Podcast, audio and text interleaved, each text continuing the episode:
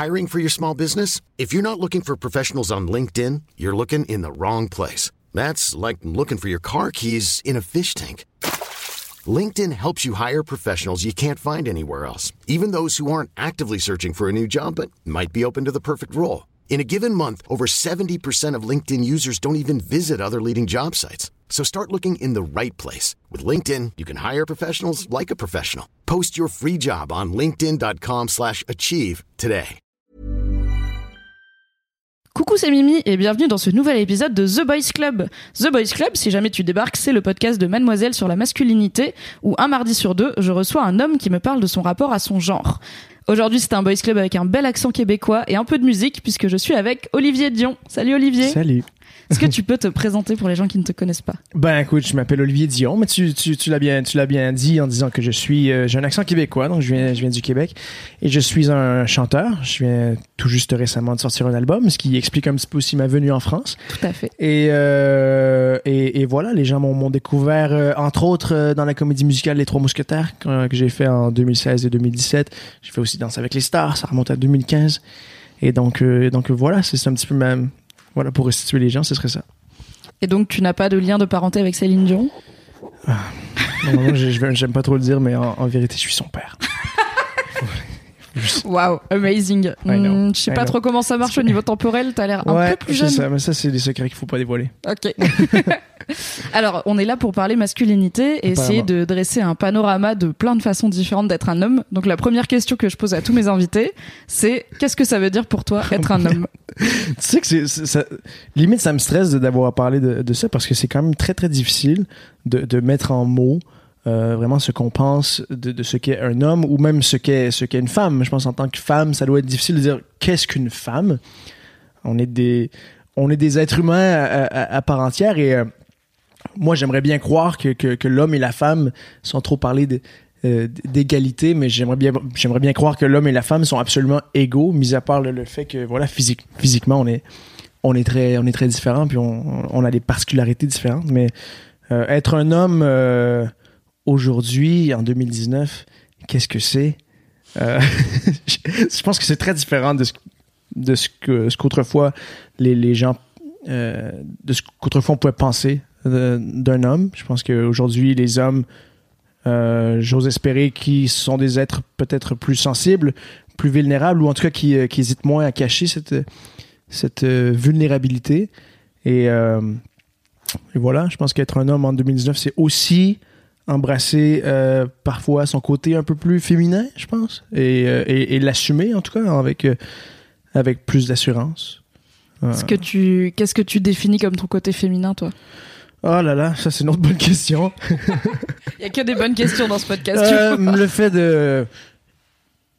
Je sais pas, je pense que euh, le fait de prendre soin de soi un petit peu, je pense qu'à l'époque, euh, un, un homme qui prenait soin de lui, euh, déjà se, se caractérisait peut-être moins comme un, comme un vrai homme.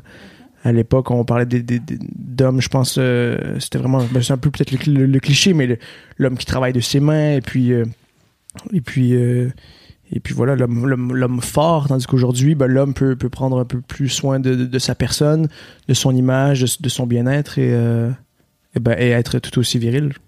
Comment tu prends soin de toi?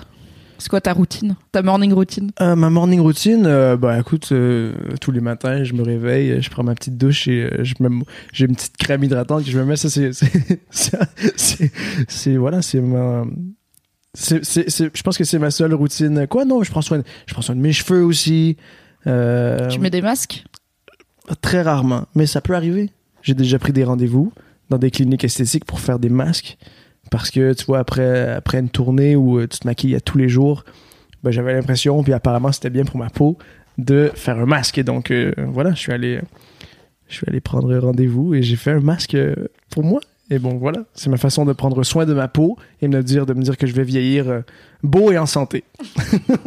Est-ce que t'as kiffé faire un masque? Franchement, c'est agréable. Quand est-ce que t'as commencé à te mettre de la crème hydratante tous les jours? Il y a quelques années, C'était quoi le déclic?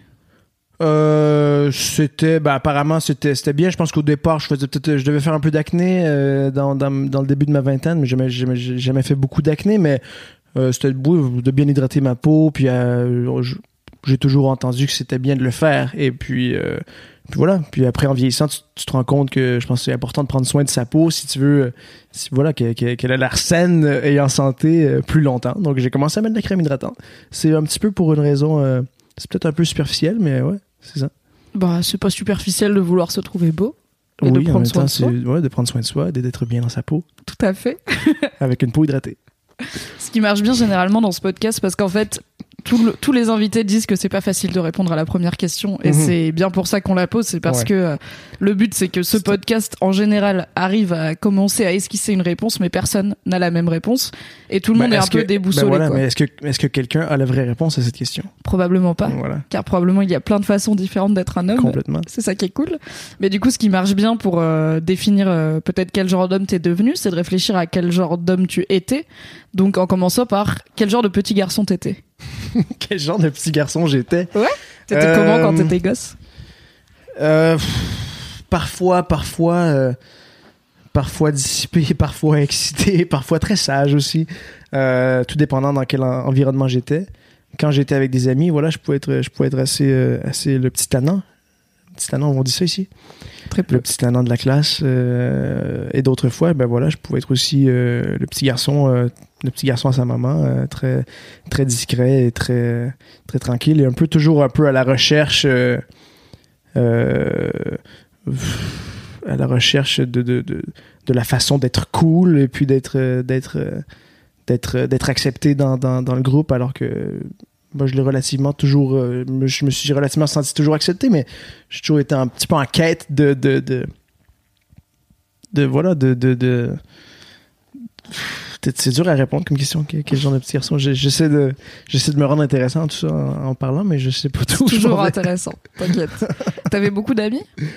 Euh, ouais, j'ai toujours, eu- j'ai toujours eu beaucoup d'amis. Après, euh, j'étais toujours, j'ai eu quelques meilleurs amis. J'étais pas du genre à avoir euh, des grands groupes d'amis. Après, bon, euh, à l'école, euh, t'as toujours.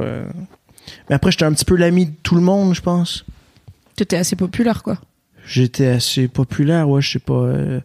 j'ai eu cette, cette chance-là.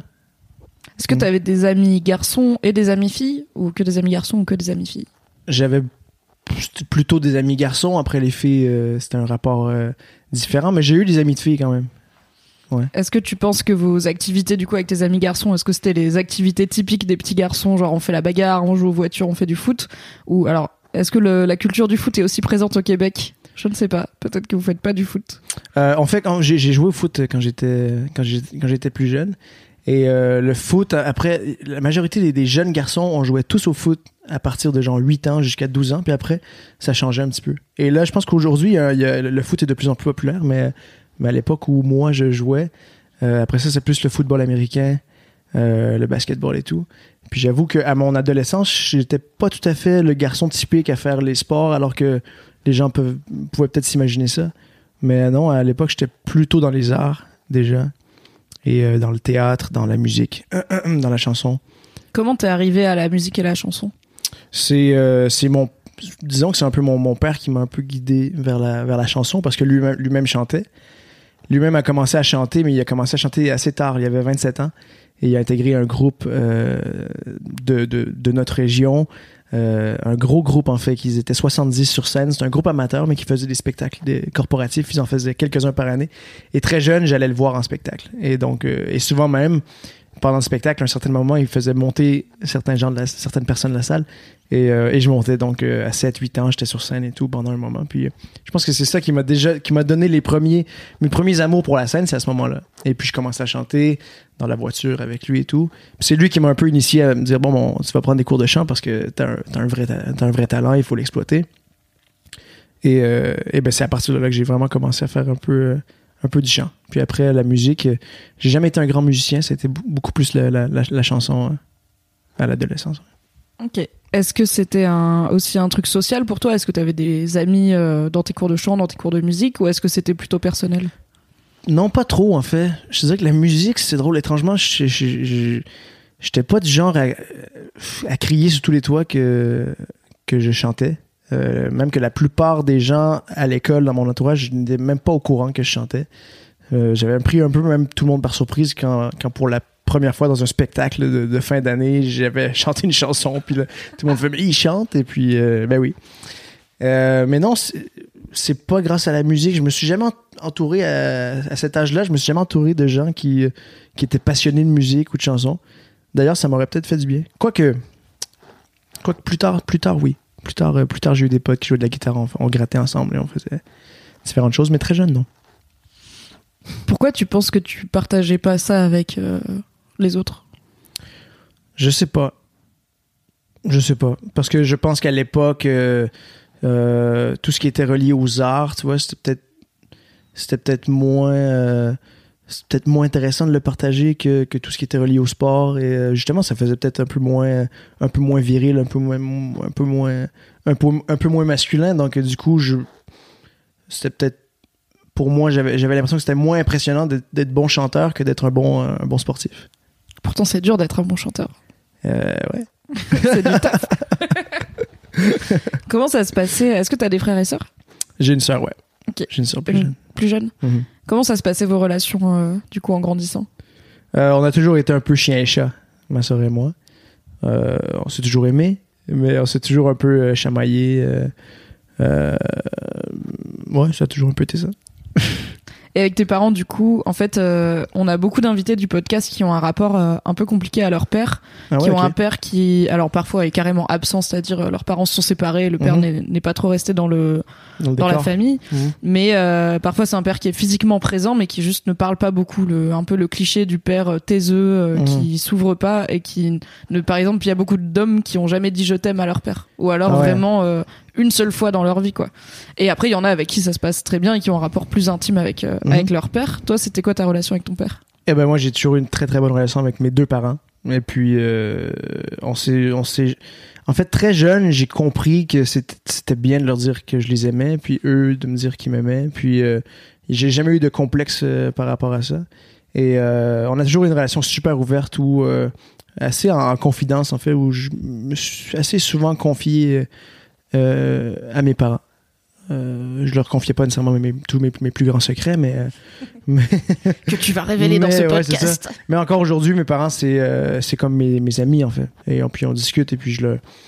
J'ai pas, j'ai pas peur de leur raconter euh, différentes expériences. Et puis, et puis je pense que je pense qu'ils sont contents aussi de, de, de m'accompagner en quelque sorte là-dedans.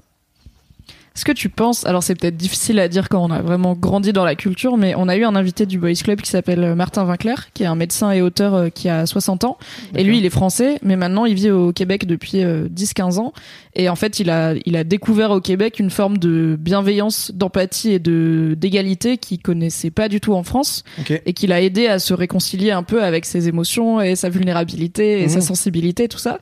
Alors, du coup, lui, il a vu la différence parce qu'il a vécu en France. Toi, t'as grandi là-dedans, mais est-ce que tu penses que dans la culture québécoise, c'est courant d'avoir ce genre de relation, notamment père-fils, avec euh, de l'amour qui est librement exprimé, ou est-ce que tu penses que ça restait quand même un peu exceptionnel la relation que t'as avec ton père?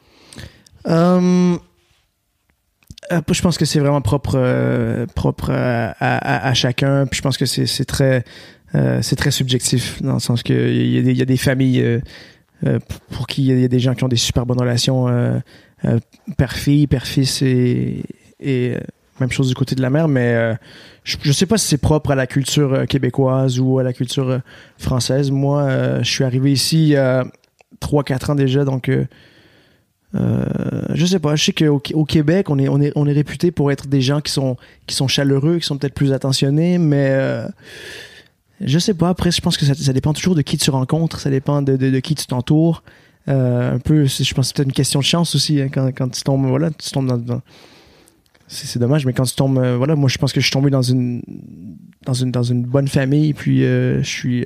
je me considère très chanceux de ça parce que j'ai des amis pour qui ça n'a pas été le cas, puis on était au Québec, et puis voilà, j'ai des, des amis qui ont, qui ont eu des, des- très mauvaises relations avec, avec leurs parents, puis pour qui c'est encore très difficile aujourd'hui.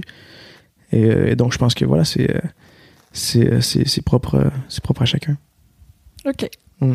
Est-ce que tes relations dans tes, avec tes amis, elles étaient bienveillantes? Parce qu'il y a aussi un truc souvent dans les amitiés viriles, on va dire les amitiés entre hommes, Mhm. même parfois dès l'enfance, qui est pas forcément très bienveillant, qui est pas forcément très sain, où c'est un peu de la compétition ouais. et du tirer les autres vers le bas pour se sentir euh, ouais. au-dessus au lieu de tirer tout le monde vers le haut? Ben, je pense que. en tout- Je sais pas, je sais pas, je sais pas, je peux dire qu'on a tous connu ça en étant un jeune garçon ou garçon, mais moi, je l'ai connu. Je me souviens que.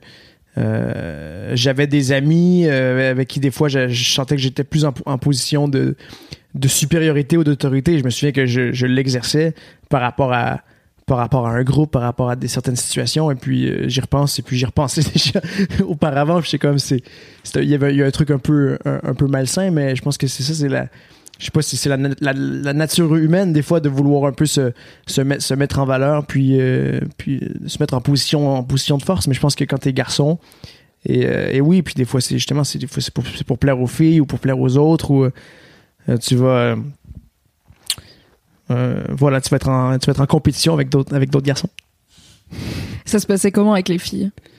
Ça se passait écoute ça se passait comment? Est-ce que tu avais du succès avec les filles? Quand t'étais j'avais ado? J'avais du succès avec les filles. Par contre, euh, j'étais hyper euh, timide et euh, c'est quelque chose qui me créait beaucoup d'angoisse. les filles, j'avais souvent j'avais peur de ne pas être à la hauteur parce que justement j'avais du succès. Les filles venaient vers moi puis j'avais j'avais peur de de pas être capable de leur livrer ce qu'elles attendaient. Et très jeune, vraiment, je me souviens. Comment ça s'est passé du coup avec ta première euh, C'était à quel âge que t'as eu ta première petite copine euh, officielle? Aïe, aïe, aïe, je devais avoir quel âge j'avais, non? C'était au, au primaire, donc euh, j'avais. Mais c'est, c'est pas très officiel, quoi, mais je me, je me souviens de mon premier, mon premier baiser, mon premier bisou. C'était. C'était pas une belle expérience du tout. Je me, sentais, je me sentais limite forcé par mes amis, ou nous, on se sentait forcé par nos amis qui nous regardaient de loin nous embrasser. Puis je me souviens que c'était comme. Euh, c'était pas, c'était pas du tout, euh, c'était pas du tout euh, agréable comme. et puis je pense que c'est peut-être ça qui m'a fait peur d'ailleurs pour la suite. Ça t'a pas donné envie de recommencer? Non, c'est ça, j'étais comme oh là là, c'est vraiment moins bien que ce que ça en a l'air. Est-ce que le fait d'être, déjà chanteur et musicien, en tout cas d'avoir cet aspect créatif et artistique dans ta vie, tu penses que ça a joué dans parce que donc l'amour c'est très émotionnel hein, par définition. Est-ce que c'était un- une façon de est-ce que la musique était un peu un exutoire pour toutes ces émotions dont tu savais pas forcément quoi faire envers les filles? Non, ben oui, oui et non, mais c'était surtout dans, dans, dans, ce que j'allais chanter, dans ce que j'allais écouter. J'ai j'ai commencé à écrire assez tard, en fait, assez récemment, si on veut, dans les, dans les dernières années. Donc, euh, quand j'étais jeune, euh, l'écriture pour moi, c'était c'était pas c'était pas du tout une forme d'exutoire. Par contre, euh, je pense que mon répertoire de, de chansons et ce que j'aimais interpréter reflétait beaucoup euh, ce que je ressentais par rapport à, à- aux filles ou par rapport à mon, à mon sentiment. ouais. Mais du coup, tu le faisais euh, entre guillemets dans ton coin puisque c'était pas forcément un truc que tu partageais. Plus dans mon euh, coin, ouais. Plus dans mon coin. Plus dans mon coin. Moi, mes moments préférés, c'était souvent quand j'étais dans le bus. Et puis, j'écoutais ma musique. Et souvent, en fait, je pense que tu- si tu écoutais ma playlist que, que j'écoutais quand j'étais au. c'est quoi C'est le lycée qui est avant le collège, ça? Le collège? Non, c'est Le collège qui était avant le lycée. Ouais. Que j'écoutais quand j'étais au collège. C'est probablement que, que des chansons hyper tristes euh, de, de cœur brisé. puis de... ouais, vraiment. Écoute, pareil, je pense que Ouais, vraiment beaucoup d'enfants de Mais en même 13 ans. j'aimais, tu sais, j'aimais ça. C'est comme, c'était, ouais, peut-être une petite forme de sadomasochisme. Est-ce que t'étais un peu, un peu émo comme ado? Non, j'étais pas, j'étais pas émo, mais après j'écoutais de la musique triste. mais j'étais pas, non, j'étais pas, j'étais pas euh, vraiment emo, non. T'avais- T'étais contre la vie du bus avec la pluie qui tombe et t'écoutais des chansons de cœur brisé. Je vois l'ambiance.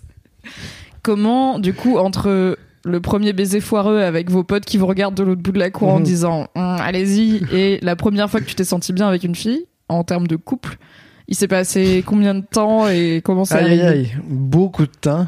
Ben, moi, j'ai. En fait, au collège, j'ai presque jamais eu de, de petite amie.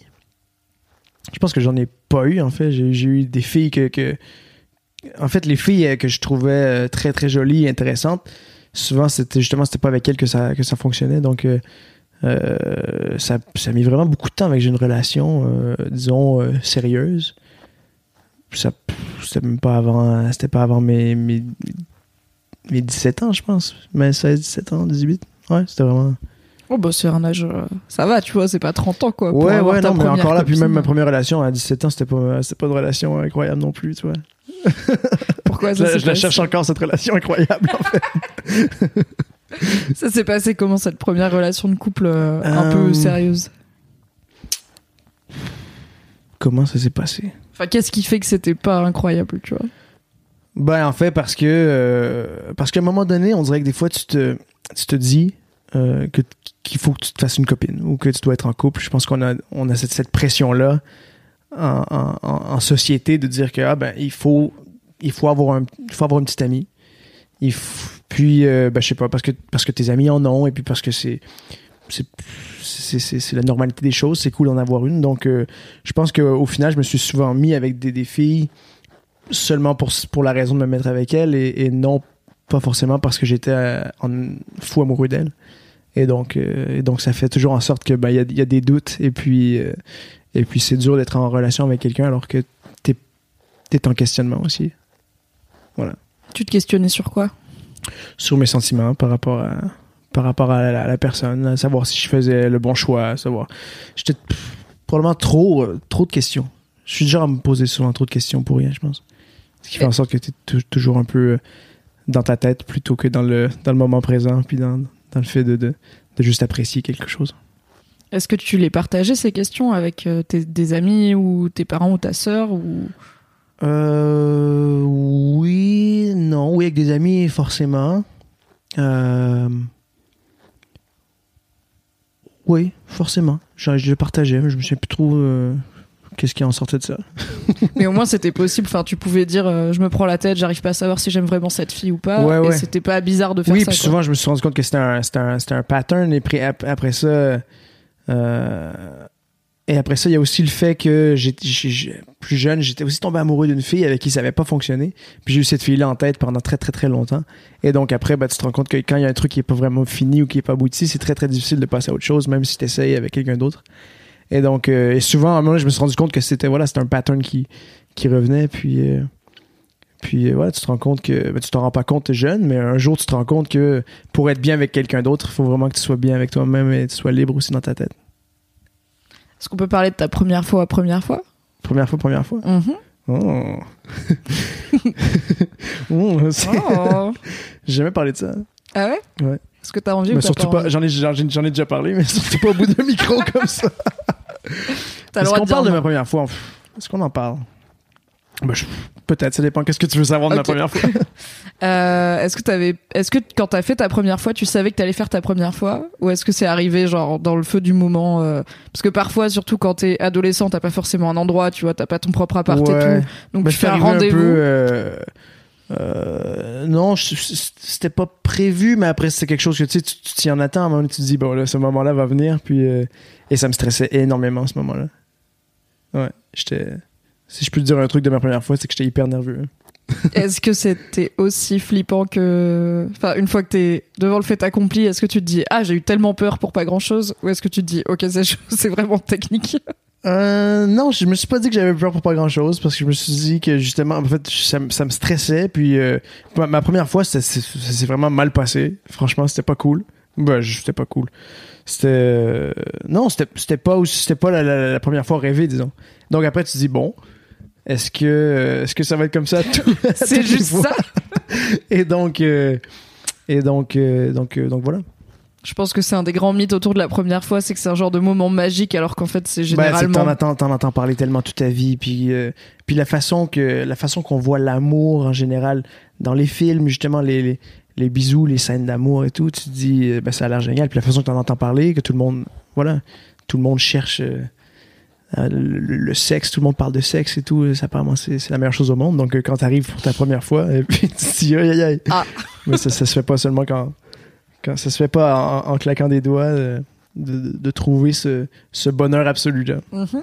Généralement, heureusement, ça s'améliore avec la pratique, mais la première fois est rarement Exact. la meilleure. C'est comme la première crêpe. Elle est souvent un peu ratée. C'est ça. Est-ce que tu penses que tu as eu une, une bonne éducation sexuelle? Parce que c'est un truc dont on parle beaucoup sur Mademoiselle et en France en général. Notre éducation sexuelle à l'école, elle est pas ouf. Vraiment, on, à part, euh, on apprend genre la biologie de la chose, genre comment on fait des bébés et vite fait euh, mettez des capotes. Je pense que non. Je pense que je pense qu'on n'aborde pas assez le- la sexualité d'un angle euh, psychologique, où justement, c'est pas c'est pas c'est pas que de savoir comment mettre un, un condom. C'est tout l'aspect genre euh, tout l'aspect psychologique. Moi, ça me ça me ça me stressait beaucoup. Puis je me demandais si j'étais si c'était si c'était normal ou si c'était je, je me suis souvent euh, senti seul un petit peu par rapport à par rapport à ça par rapport à cet aspect là de de ma sexualité au début. Et j'avoue que je pense que c'est peut-être pas assez euh, abordé euh, dans, dans, dans l'éducation. Est-ce que c'est un truc dont tu pouvais parler avec tes parents ou pas? Plus ou moins. Ça c'est le c'est le probablement un, un des sujets que j'osais pas aborder avec avec mes parents Est-ce que tu leur as dit je trouvais ça un petit peu toujours awkward d'en parler avec mes parents. C'est comme, j'ai pas vraiment envie de savoir. J'ai pas envie que ce soit eux qui me conseillent par rapport à ça. Tu C'est un peu bizarre. Oui, et du coup, j'imagine que t'étais dans cette situation où toi et tes amis, vous avez les mêmes prises de tête, mais personne n'a les réponses parce que vous êtes tous euh, au même âge et Ouais, c'est ça. du coup, c'est pas les parents, pas l'école, pas les amis, bon. Ouais. Est-ce que t'es allé chercher sur internet? Ouais, bon, après, tu cherches l'inspiration sur Internet. C'est pas forcément les meilleures réponses. Non, c'est ça. ok. On a, parlé de ta première fois, ça va, tu Ça y est, c'est pas. fait, c'est cool. Ok, C'est bien. Cool. hein? merci d'avoir parlé de ta première fois. Écoute, je Donc- suis un grand livre ouvert aujourd'hui. Ouais, j'aime trop. Donc là, on est, t'avais 17, tu m'as dit 16, 17 ans, donc Ouais. on arrive tranquillement à l'âge adulte. Mhm. Comment ça se passe ton, ta sortie des études et ton arrivée à l'âge adulte avec en plus le fait que tu te professionnalises dans la musique? Ben à la base, je, me pro- je, me, je ne me professionnalisais pas dans la musique. euh, parce qu'en fait, j'ai fait beaucoup de musique à l'adolescence, j'ai fait beaucoup de chant, je faisais beaucoup de scènes, sauf que à l'âge de 16 ans, j'ai un peu euh, pris une autre direction. Où est-ce que la musique, euh, je la gardais en passe-temps et en, loisir, mais, euh, mais j'avais vraiment choisi de... J'avais un peu suivi la vague et puis j'étais allé étudier en business et je commençais mon, bac en business, puis ensuite je commençais mon université. Et puis un jour est arrivé la Star Academy. Et quand j'ai fait la Starac au Québec, ben, en fait, quand, quand, la Starac est arrivée, les, castings et tout, je me suis dit que c'était peut-être l'occasion pour moi de, revenir à, mes premiers amours. Je, je, me je ne me trouvais pas vraiment dans cet aspect euh, business, quoique j'aimais beaucoup le marketing et tout, et je pense que je le retrouve aujourd'hui dans, dans ma carrière musicale, mais, mais je savais pas vraiment me situer dans, dans ça. Donc, euh, quand la Starac est arrivée, je me suis dit, ah, c'est peut-être l'occasion de, de replonger dans, dans, dans le chant et tout. Et, euh, et je suis allé, voilà, je suis allé un petit peu. euh, euh, je, suis allé sans, sans attente. Et, voilà, j'avais vraiment aucune croyance que, que, ce serait possible, mais j'ai essayé. Puis c'était toujours bon, on verra la prochaine étape. Et ça m'a ça mené très très loin dans le processus. Et puis ça, a débuté ma carrière qui, qui aujourd'hui n'est pas terminée. je vais toucher un peu de bois pour qu'elle continue encore longtemps. Hiring for your small business? If you're not looking for professionals on LinkedIn, you're looking in the wrong place. That's like looking for your car keys in a fish tank.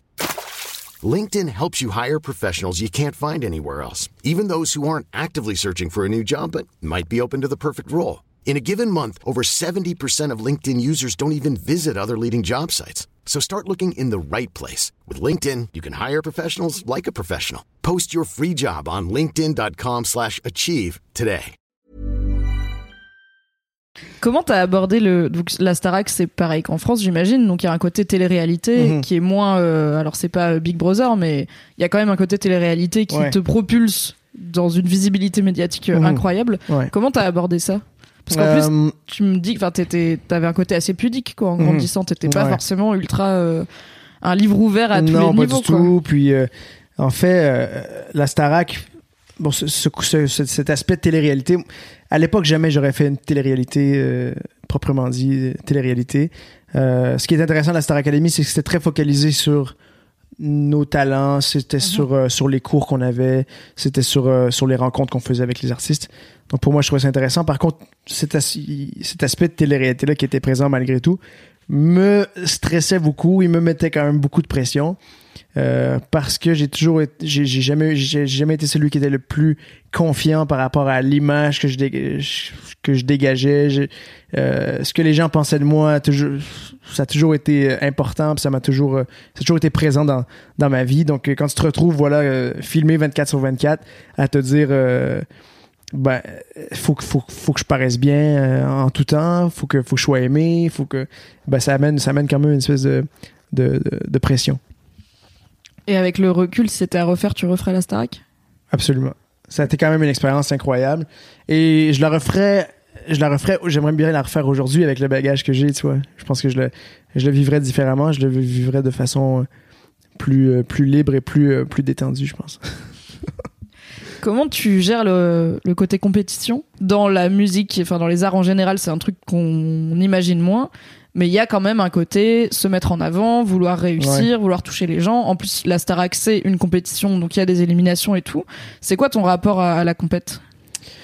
Euh, Je sais pas. Des fois, je me sens compétitif, d'autres fois pas du tout. Euh, dans la musique, dans les arts, euh, pour moi, je vois, je vois pas vraiment de de compétition en soi dans, mais alors qu'il y, y, a une compétition énorme mais la compétition est plus au niveau euh, business euh, c'est plus je pense que les labels voient la compétition. Nous après on fait on fait nos trucs. Je pense que le but c'est de, de ne pas l'avoir la, la, compétition. Je pense que quand on quand on crée quand on fait nos nos propres nos propres choses on on doit on, on doit pas on doit pas s'imaginer en train de faire des choses parce qu'il y a une compétition qu'on veut qu'on veut dépasser ou qu'on veut je pense que sinon ça perd un peu de ça perd un peu de, de, de, de, ben de son sens. Ou, euh, Et après, après ouais, mais c'est un, un, milieu où des fois je me suis. Euh, des fois je me, remets, je, me, je, me, je me suis remis en question à savoir si, euh, en tant que, en tant que moi-même, en tant qu'artiste, j'étais euh, assez capable de, de, de, me mettre en avant. Quand j'en vois d'autres, tu vois, tu vois, il y a des artistes et des, des, des stars qui ont qui, parfois, tu as l'impression qu'ils ont, des égaux euh, surdimensionnés, qui, vont, qui vont se mettre en avant, qui sont flamboyants et qui n'hésitent euh, pas, qui ont, qui ont peur de rien. Alors que moi, j'ai quand même, même si ça, ça, paraît pas, je pense que les gens me voient pas comme ça, mais j'ai quand même été assez souvent et longtemps introverti. Je me suis donc euh, demandé si j'étais vraiment dans, le, dans, le, dans la bonne branche ou dans le bon milieu. Et si j'avais vraiment ce qu'il fallait pour, pour, pour me vendre aussi bien que d'autres le font. Qu'est-ce qui fait que t'es resté du coup quand t'as eu ces doutes euh, bah, j'ai encore parfois ces doutes aujourd'hui, mais euh, mais j'aime j'aime j'aime trop euh, j'aime j'aime trop ce que je fais. J'aime il y a quelque chose qui, est vraiment qui est vraiment cool et qui est qui est parfois très difficile avec avec ce métier c'est un un, un métier qui t'amène à des endroits qui m'a amené à des endroits où j'aurais jamais imaginé je suis qui, qui, me fait voyager. La chanson, j'adore la musique, euh, ça, ça, me passionne. Donc, euh, donc voilà, je continue. Est-ce que tu as eu des mentors dans ta carrière musicale? Pas beaucoup, non. Franchement, j'ai pas vraiment, j'ai jamais, j'ai pas, j'ai pas eu de, de, modèle vraiment qui, où je me suis dit. Euh, euh après, j'ai eu, il y a des artistes que que, que j'apprécie plus que d'autres, mais j'ai jamais été fan euh, en me disant, je sais pas, je vais vraiment m'inspirer de, de, de, lui, puis j'ai envie de suivre un peu ses traces. Après, ça peut être des gens qui ont bossé avec toi, peut-être plus dans l'ombre, mais des profs de chant ou des gens qui t'ont fait euh, ah ouais, piger un truc sur ton rapport au public. Oui, à la en fait, scène, oui, ou... oui, en fait, non, je me suis trompé. Je me, ouais, euh, ouais, en fait, non, des mentors, ouais, j'en ai eu. Et j'ai des amis, en fait, euh, qui sont, qui sont dans la musique depuis longtemps et que j'ai rencontrés il y a, il y a, quelques années. Euh, au départ pour le travail puis pour la, composition de, chansons, mais qui sont devenus euh, très proches, qui sont devenus aussi donc des, des, mentors et puis des, des gens qui étaient là pour, pour partager avec moi dans, dans, dans, des moments des fois de justement de remise en question. Je pense que c'est important d'avoir des mentors, je pense, parce que justement c'est un, un milieu des fois qui est tellement instable et tellement euh, difficile et parfois sournois, puis que tu contrôles. Il y, a, tellement de paramètres incontrôlables que parfois c'est bien d'avoir euh, des gens à qui te à qui te confier qui sont qui sont qui sont aussi passés par là puis qui vont puis qui vont t'aider puis qui vont t'aider juste à, à, te, à te recentrer.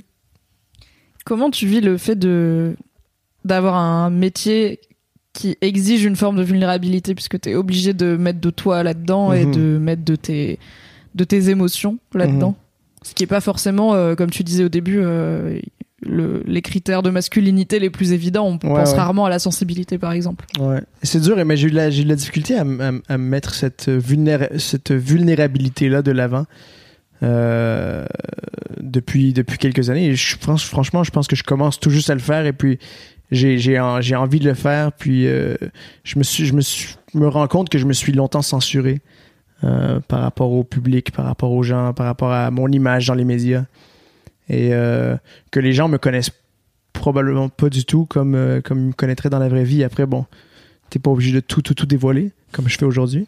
Mais, mais, mais, mais, mais, ouais, voilà, je pense que j'ai envie d'exploiter ce- cette, euh, ce côté plus, plus sincère et que les gens me, me, me, me découvrent comme je suis. Puis je pense que je me suis rendu compte aussi en, vieillissant avec le temps que les artistes que je préfère sont les artistes qui sont souvent le plus, le plus à nu et les plus authentiques.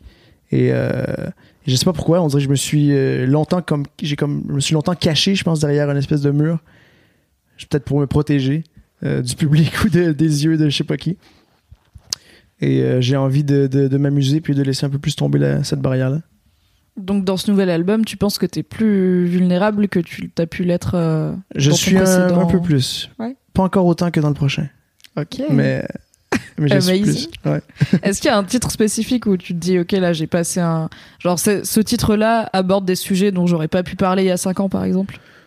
Non, je dirais pas dont j'aurais pas pu parler. Par contre, c'est euh, il y a des chansons qui parlent beaucoup plus et qui sont beaucoup plus près de de, moi, de ce que j'ai vécu, de, ce que je ressens. C'est une chanson comme est-ce que ce que je voulais parce que mon album est en anglais euh, principalement, mais euh, j'ai quand même des, titres en français et puis ces titres en français, je voulais c'est important pour moi que le français euh, aborde justement des, sujets peut-être plus plus plus plus proches de moi comme j'ai une chanson qui s'appelle souvent j'ai peur qui relate un petit peu de euh, de mes incertitudes et de et de mes et de mes doutes dans dans les derniers temps euh, par rapport au métier par rapport au fait que tout va vite et puis que et puis que voilà il y a des choses que tu contrôles pas des fois tu penses au moment où ça s'arrête et puis tu te demandes un peu ce, que tu vas devenir et puis euh, et puis ce que tu es aux yeux des gens ou ce que tu vas être avec quoi tu vas ressortir de tout ça. Et donc, oui, je pense que c'est une des chansons où je suis le plus, le plus transparent. Après, il y a d'autres chansons qui parlent de, de, de, de, de- de vrais faits vécus euh, dont personne n'est au courant, mais voilà, tu, tu, tu le caches un peu dans une, dans une chanson, puis c'est intéressant. Je vous laisse décrypter euh, l'album Voilà. d'Olivier Dion pour Exact. trouver. Ouais. Tu parlais de mettre un genre de mur, peut-être pour te protéger du public. J'allais justement te demander, en fait, t'as acquis de la notoriété assez vite, assez fort. T'as, du coup, t'es devenu une figure publique, euh, pas du jour au lendemain, mais en tout cas euh, très rapidement, ouais, pas loin. Comment tu vis cette notoriété et ce, le fait d'être reconnu dans la rue, d'être sur scène avec beaucoup de gens qui viennent te voir, qui ont cette idée de toi en tant que personne qui ne- n'est pas forcément 100% la personne que t'es dans la vraie vie? Comment t'as géré tout ça? Parce qu'en plus, t'étais jeune, quoi. Ouais, mais je le, je, je, je le vis bien, j'ai toujours bien vécu. Par contre, je pense que c'est. euh, je pense que c'est ça qui a fait en sorte que euh, j'avais toujours cette espèce de. de, de de, de, de peur de, de de pas plaire assez ou de, de, ou que ou que des ou que des gens voilà ou cette espèce de, de, peur qu'il y a des gens qui, qui, qui m'aiment pas parce que quand tu sors d'un espèce de programme populaire ou euh, de programme, euh, programme télévisuel euh, populaire comme, euh, comme la Starac, euh, qui est vu par la majorité à- à- au Québec. La Starac, c'était regardé par 60% du, du public, c'était 60%, Wow. 60% de part de marché. C'était c'était un phénomène. Ah ouais, t'as plus de la moitié du pays entier. Et donc après, tu dis, ben là, maintenant, j'ai tous ces gens-là qui, qui, m'ont vu. Maintenant, il faut que je plaise à tous ces gens-là.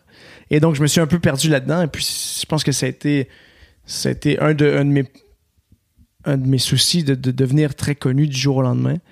Alors que j'avais même ce, ce, sou- ce souci-là avec ma propre personne au départ. Et puis, je pense qu'à 20 ans, t'apprends beaucoup à te, connaître toi-même en tant que nouvel adulte et en tant que en tant qu'humain.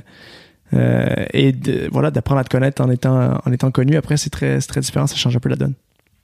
Comment est-ce que t'as géré J'imagine que t'as ce qu'on appelle des groupies, donc des meufs qui t'aiment et qui, qui aiment ce que tu fais et qui peut-être aimeraient bien plus si affinité. Euh, pff, oui, après, euh, ouais, s'il y a ce côté-là. après, oui, il y, a des fans euh, qui, qui, qui, me perçoivent d'une façon. J'ai des fans, je pense que j'ai des fans qui pensent que je sors avec elle. Donc, y a des... mais écoute, quand je suis sorti de la Starac, le premier, la première couverture de magazine que j'ai vue, quand c'était pendant que j'étais à la Star Academy. Vous savez, quand, quand on est à, quand on est à l'académie, on est coupé de tout média et de, et de tout à l'extérieur. Quand je suis sorti, j'ai vu que j'avais fait la couverture d'un des plus gros magazines culturels du Québec et ce qui était écrit, c'était euh, le grand titre, c'était Sexe symbole malgré lui. Et là, j'étais. Et donc, euh, déjà, oui, ça te met dans une espèce de, case où ça y est, t'es pris pour un sexe symbole, t'es pris pour un beau gosse. Et ça fait en sorte que euh, maintenant, on t'a l'impression que la seule chose dont, les gens parlent par après, c'est du fait que tu sois beau. Et tu te fais poser des questions que, que parce que t'es beau et comment et tout le monde ramène tout ça toujours à, ton à ton physique. Donc pour moi, ça a été quand même un peu un peu spécial et c'est encore c'est encore une espèce de, de c'est encore une espèce de bataille aujourd'hui de devoir toujours un peu m'expliquer par rapport à ça. Euh, le fait que les gens me trouvent beau et je trouve ça j'ai toujours trouvé ça un peu un peu délicat et un peu même difficile d'y répondre en, en, entrevue mais euh, ouais après ça, les, les fois les, les, fans te perçoivent d'une façon après il y a un côté qui est très flatteur aussi moi que, que, que les filles euh, me trouvent jolie ou, ou, même bien, moi, ça me fait, ça me fait plaisir, je vous, je vous cacherai pas. non mais. On a pas mal parlé de ton rapport à la musique et au chant. Je voulais parler un peu de ton rapport à la danse, qui est mm. euh, encore un sujet euh, très intéressant qui rentre directement dans la corporalité. Il y a un aspect sportif, il y a un aspect sensuel, il y a un aspect très minuté de il faut se rappeler des pas et tout. C'est quoi ton rapport à la danse à la base? Mon rapport à la danse, moi en fait, j'ai j'ai toujours aimé la danse, j'ai toujours aimé euh, voir des danseurs s'exprimer euh, en dansant, j'ai trouvé ça toujours magnifique et très impressionnant parce que j'ai toujours euh, je pense que secrètement, j'ai toujours voulu danser. Et justement, quand j'étais jeune, je voyais. C'était très rare les mecs qui dansaient. Et donc, quand t'avais des mecs qui dansaient le hip-hop à l'école, c'était et, qui dansaient bien, c'était très très cool. Mais en même temps, t'avais un côté très très marginal dans le sens que un mec qui faisait de la danse, c'était perçu d'une façon. Et, voilà, c'est bizarre, mais on dirait que j'ai toujours voulu danser, puis je l'ai jamais fait. Et, et, euh, euh, et, voilà, mais je trouve ça, je trouve ça, je trouve ça magnifique la danse. Je sais pas du coup, est-ce que tu avais de l'appréhension? Enfin, quand t'as jamais dansé, la première fois que tu danses après des années à vivre sans danser, ça peut être flippant, ça peut être grisant, ça peut être plein de choses. C'est quoi ton rapport à la première fois que t'as dansé pour de vrai, quoi? Euh, j'ai trouvé ça cool. La première fois que j'ai dansé pour de vrai, c'était dans un contexte de comédie musicale quand j'ai fait Hairspray au Québec. Et euh, j'ai trouvé ça cool, mais par contre, c'était très, très, très compliqué. J'ai mis euh, deux mois à apprendre deux minutes de chorégraphie. Et, mais j'ai trouvé ça, trouvé ça cool, mais pour moi, tu vois, c'était plus, c'était plus normal de, le faire maintenant que j'avais, j'avais, j'avais une raison, j'avais un contexte. mais je regrettais à l'époque de ne pas avoir dansé plus jeune. du coup, tu dansais pas en soirée et tout Non, j'étais vraiment pas du genre à, à danser en soirée. J'ai, franchement, j'ai commencé à danser en soirée à quel âge? Genre, oh, peut-être. Mais il fallait que je sois bien bourré quand même. Franchement, euh, danser à jeun, euh, c'était ça, très dur. Ça n'a pas été, ça, ça a pas été mon, mon style jusqu'à tout récemment. Tu parlais de d'entretien au tout début de ce podcast, de prendre soin de soi. Euh, mhm. ça passe aussi par le sport et, l'entraînement. Est-ce que ton rapport au corps a changé avec la danse ou avec le sport en général Est-ce que tu, dans ta routine, du coup, il y a l'hydratation, prendre soin des cheveux Est-ce que tu fais du sport régulièrement? Ouais, je fais du sport régulièrement, j'essaye. Euh, j'ai toujours fait du sport, en fait, puis j'ai intégré le sport à, ma, à, mon mode de vie, si on veut, assez tôt. Euh, vers les 15, 16, 17 ans, je, m'entraînais beaucoup. Et, euh, et ça ne m'a jamais quitté. Et puis après, même dans, dans, mes habitudes de vie, le fait de, bien manger, puis j'essaie de toujours être assez... sélectif dans, dans, dans, ce que je mange et puis c'est important ça fait vraiment partie pour moi de d'un mode de vie sain, puis, euh, puis t'as quelque chose qui fait en sorte que, que, que, je suis bien dans ma peau. Voilà. Tu fais quoi? Tu pousses à la salle? Euh, Je pousse à la salle un peu. Euh, oui, en fait, oui, mais euh, j'ai poussé à la salle beaucoup, justement, dans mes premières années d'entraînement, comme vers 16, 17 ans, 18 ans, 19 ans, tu veux faire gonfler les muscles. Et après, ben, l'approche est un peu, un peu différente. Maintenant, c'est plus, c'est plus dans un, dans un aspect, oui, de garder la forme, et de, et de ne pas prendre de poids en mangeant trop, mais, mais surtout de me sentir bien. Donc, je mélange beaucoup de cardio puis de, et de sport en général. Est-ce que t'as des complexes? Euh, bah oui. C'est quoi tes complexes Genre, Ah, un complexe. En fait, euh, moi, il y a, y, y, y plusieurs. euh, ça arrive très très souvent que je, me- je me, je me regarde et que je ne et que je ne m'aime pas. Et euh, souvent, je vais voir des photos de moi, je vais me trouver moche et euh, je me trouverai pas aussi beau que sur d'autres photos. Et puis, je vais avoir l'impression que les gens me trouvent plus beau que je ne le suis en vrai. et donc, ça, c'est mon plus gros complexe. Donc, donc euh, ce serait ça mon, mon complexe. Parce qu'il y a le côté, genre, les gens voient des, du coup des photos et des vidéos de toi qui sont hyper travaillées, avec euh, une belle lumière et tout, et t'as peur que s'ils te croisent euh, au Starbucks, ils fassent. Ouais, que ce Ah. soit différent. Puis c'est ça, il y a toujours, il y a toujours cette espèce de truc qui, me- qui me revient souvent, puis qui, bon, un peu moins qu'avant quand même, mais le fait de ne pas être à la hauteur. De, de- que les gens se font une image de toi et qui s'attendent à avoir un truc de toi, et puis qu'au final, ils soient déçus. Je pense que c'est la peur de décevoir. Je sais pas pourquoi. Je faudrait que je, je fouille. Je je fasse une psychanalyse par rapport à ça pour trouver d'où ça vient. T'as jamais été voir de psy? Euh, non, pas de psy à proprement dit, non. T'as vu un. Ouais, j'ai vu. euh, Un coach? J'ai vu, j'ai vu une coach en comment euh, comment on appelle ça? En, en PNL, la programmation neurolinguistique. Tu connais? Ouais, c'est quoi? Euh, Ben en fait c'est une espèce de, de- C'est le truc de langage non verbal et de. non c'est par rapport à des expériences que tu as vécues euh, quand tu étais petit, voire bébé, Euh, et des choses qui t'auraient qui t'auraient qui t'auraient marqué, que t'aurais que t'aurais ressenti. C'est très par rapport au euh, au, au subconscient si on veut. C'est une espèce trucs de- que t'as espèce mais qui- de- Reste là quand même oui genre Ok. et donc qu'apparemment tu peux déprogrammer si on veut. J'ai fait quelques séances parce que je trouvais ça intéressant, mais j'ai pas poussé à fond, à fond l'expérience. Est-ce que à C'est la genre base, de, de choses que j'aime bien. tu es allé avec une requête spécifique euh, de type. euh, en fait, euh, j'ai, euh, bah, pour prendre l'exemple que tu disais, j'ai l'impression d'avoir toujours peur de décevoir les gens. Ben, en fait, j'ai- j'ai commencé à faire. J'ai jamais été du genre très très anxieux, mais j'ai commencé à faire beaucoup d'anxiété dans la dernière année et par rapport à mon métier, par rapport à, à plein de choses. Et euh, et puis j'ai une amie qui qui, qui, qui, avait vécu l'expérience avec avec cette dame qui faisait qui, qui, qui, qui avait cette méthode et donc euh, elle, m'a- elle, m'a- elle me l'avait fortement recommandé puis je me suis dit que j'allais j'allais essayer. Et comment elle fait du coup pour revenir à des. Parce que bon, ce qui est arrivé quand t'es bébé, tu t'en souviens pas trop. ouais, c'est ça. Donc tu te mets en espèce de, de Un peu en hypnose. genre d'hypnose, euh, méditation profonde, tu vois. Genre, euh, pff, voilà. Ok. Où, où tu essaies de laisser parler ton, les images qui te viennent et ton, et ton subconscient. Après, c'est très. C'est un peu, euh, c'est un peu ésotérique, mais Oh, mais, Mais ça, peut, ça peut marcher. intéressant. Est-ce que du coup, ça a calmé ton anxiété? Euh, je pense que ça a calmé des choses, ça, ça a changé des choses, je pense, mais euh, bah, ça n'a pas tout réglé. Ce serait trop facile. Un jour peut-être, tu finiras. Ouais, ouais. T'auras fini, tu seras là. Bon, bah ça va. Tout Ouais. va bien. À 75 ans. Ouais, c'est ça. Ok. J'ose- J'ose espérer que j'aurai une certaine paix d'esprit euh, totale Yes. à 80 ans. On a bien parlé. J'ai deux dernières questions pour toi. Est-ce que t'es prêt? Il y en a une facile et une pas facile. est-ce que t'es prêt? C'est une, une des deux questions? Non, c'est la troisième. Ok. Ok, la première question, normalement, t'es prévenu. C'est la question que je pose pour parler de sexualité et de complexe aux gens. Ok? Ok. Olivier, comment va ta bite? Elle va plutôt bien. Est-ce que vous avez des, des bons rapports euh, tous les deux? Je réponds vite parce qu'en en vrai, je, je savais qu'elle allait mal poser. On, on m'avait averti. De, tu Yes. pensais pas que. J'évite de surprendre Comment les va ta bite? Elle va très bien, merci. cordialement. Non, en vrai, on peut s'arrêter à elle va très bien. On peut, on n'est pas obligé de rentrer dans les détails. Je te demande pas euh, Ouais, la taille ni une photo, tu vois. Mais plus, en fait, est-ce que t'as toujours eu, est-ce que t'as un rapport cool avec ta sexualité? Et est-ce que t'as Aujourd'hui, aujourd'hui, oui. Ouais. Aujourd'hui, oui. Par contre, euh, en, en- en grandissant et à l'adolescence, ça a été quand même plus difficile où il y avait beaucoup de. euh, C'était quelque chose qui m'angoissait beaucoup. Mais aujourd'hui, euh, je me sens bien, donc je me dis voilà, pour les gens qui, qui se posent des questions, qui sont qui sont pas forcément bien avec leur sexualité jeune, ben sachez que ça peut être, ben, que c'est très normal.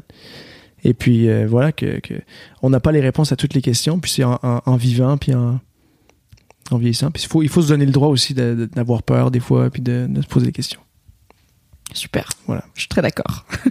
la dernière question que je vais te poser et que je pose à tous les invités de ce podcast, l'idée c'est un peu de faire une galaxie de rôle modèles masculins euh, diversifié et cool dont les auditeurs et auditrices pourraient s'inspirer.